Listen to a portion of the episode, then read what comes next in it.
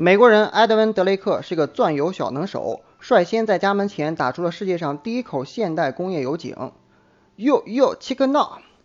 按理来说，他本应该吃喝不愁，富得流油，可实际上他后半辈子穷困潦倒，疾病缠身。呃，我太难了。据说是因为他后来不去挖石油，改行炒股了。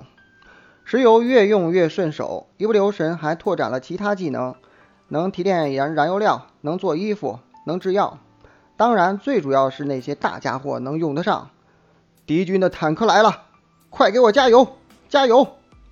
就这样，石油渗入生活的方方面面，逐渐形成了全世界最重要的工业原材料。更多的人开始寻找石油，挖石油，摸着摸着，摸到了中东。出门向东走，不摸石油不回头。中东的石油多，还埋得浅，一铲子下去蹭蹭冒油，可算是挖到宝了。就是这种倍儿爽，挖油客们很感动，纷纷表示中东的油真好卡。直到他们意识到，这里的主人曾经是横跨亚非欧三大洲、控制东西方贸易路线的奥斯曼帝国。你在这里卡油，我让你变成石油。然而，当时的奥斯曼帝国已经日薄西山，和谁打架都输，被欧洲人讥讽为。西亚病夫，瘦死的骆驼比马大。尽管挖油客们整天盯着中东这块地儿，但大家也不好对中东的石油做太多出格的事儿。你看，卡一下也没掉块肉嘛，掉油啊！然而，不知道是这帽子太厚还是什么其他原因，奥斯曼帝国脑袋一热，加入了一战，结果完败，分裂成许多小国家。好好的大户型私家房，转眼成了群租房。房东由一个大病夫换成了一群小病夫，那就让大家伙都来卡点油吧。你们看，上一位没同意的成了前房东。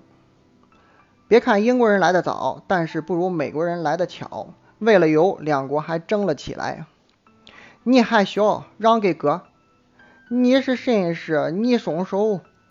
这样下去也不是个办法，于是大家搁置争议，共同开发，在中通画了个圈儿。平分里面的石油，这个把中东地区的石油瓜分给不同势力的约定，后来被称为红线约定。虽然画圈是一个解决问题的办法，但当一件事情只有画圈才能解决时，你就会发现，其实还蛮严重的。红线协定既圈住了中东的石油，也圈住了中东各国的自由。二战结束后，很多国家独立了。中东各国也想翻身农奴把歌唱，可西方各国却赖着不走。其实不想走，其实我想留。原来干完仗后，欧洲大陆到处是废墟，各国都指望着弄点石油搞建设呢。快看，那里有桶油，嘿嘿，归我了。中东产油国这下总算看明白了，无论是英国人还是美国人，到底还不是自己人。有家有我不由天。是贵是贱，咱们自己说了算。为了大家以后的共同利益，中东产油国们组了个团儿，这就是大名鼎鼎的 OPEC。这是有意义的一天，嗯，也是光明的一天。中文名叫石油输出国组织，简称欧佩克。它的宗旨是少吵架，多商量，组团买卖，共同富裕。